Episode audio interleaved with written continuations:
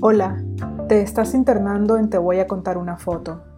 Yo soy Yalpri, fotógrafa de viajes, y en este podcast te voy a relatar las luces que he capturado en mis andanzas. Esperar es una constante en la vida, a veces agradable, otras sofocante. Siempre hay que esperar, a nacer, a crecer, a morir. Esta imagen está asociada a la fotonarración número 3, misma que titulé la clase de surf. Ambas comparten el mismo origen. Para esta captura yo solo estuve ahí momentáneamente. Es en una playa al sur de Nicaragua a la que se llega más rápidamente por vía marítima, embarcando desde el puerto de San Juan del Sur. Por ahí iba yo, en una pequeña lancha con puros turistas extranjeros y solo tres nicaragüenses, la tripulación de dos y quien te narra. En esa época, en el 2011, no había infraestructura visible sobre la playa.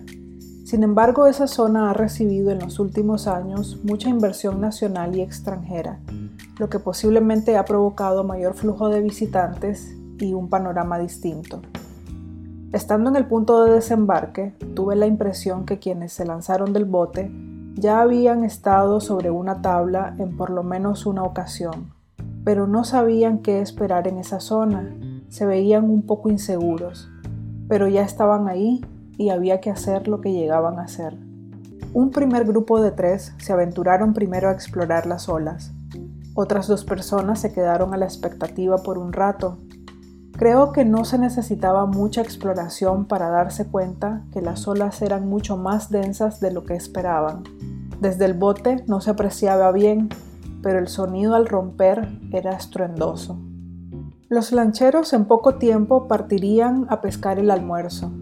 Aproveché lo más que pude para capturar la luz en esos primeros pensamientos de quienes estaban a punto de experimentar algo incierto.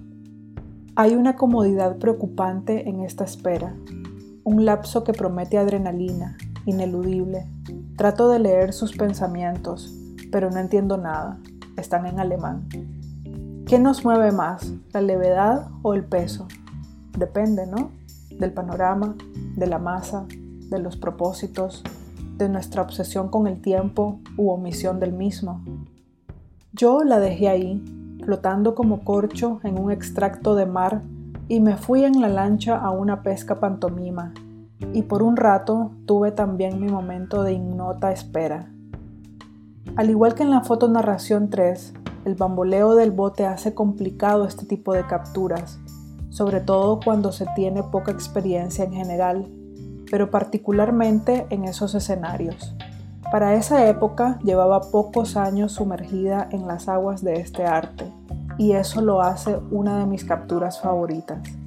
Si se tiene muy poco tiempo para capturar una escena, es preciso ir estudiando de antemano todas las posibilidades que se presenten durante el trayecto, familiarizarse con el entorno, los fondos, las texturas, la luz e identificar rápidamente las capturas al alcance. Gracias por escuchar hasta el final. Espero que haya sido de tu agrado y que haya despertado o aumentado tu curiosidad por este podcast pero sobre todo por Nicaragua, la pequeña patria que se sueña gigante. Si sos un escucha por primera vez y te gustó, te invito a que te quedes curioseando las narraciones anteriores y de paso a que sigas este podcast para estar al tanto de lo venidero. Si sos reincidente, te agradezco a montones que estés pendiente de este espacio de expresión oral y visual.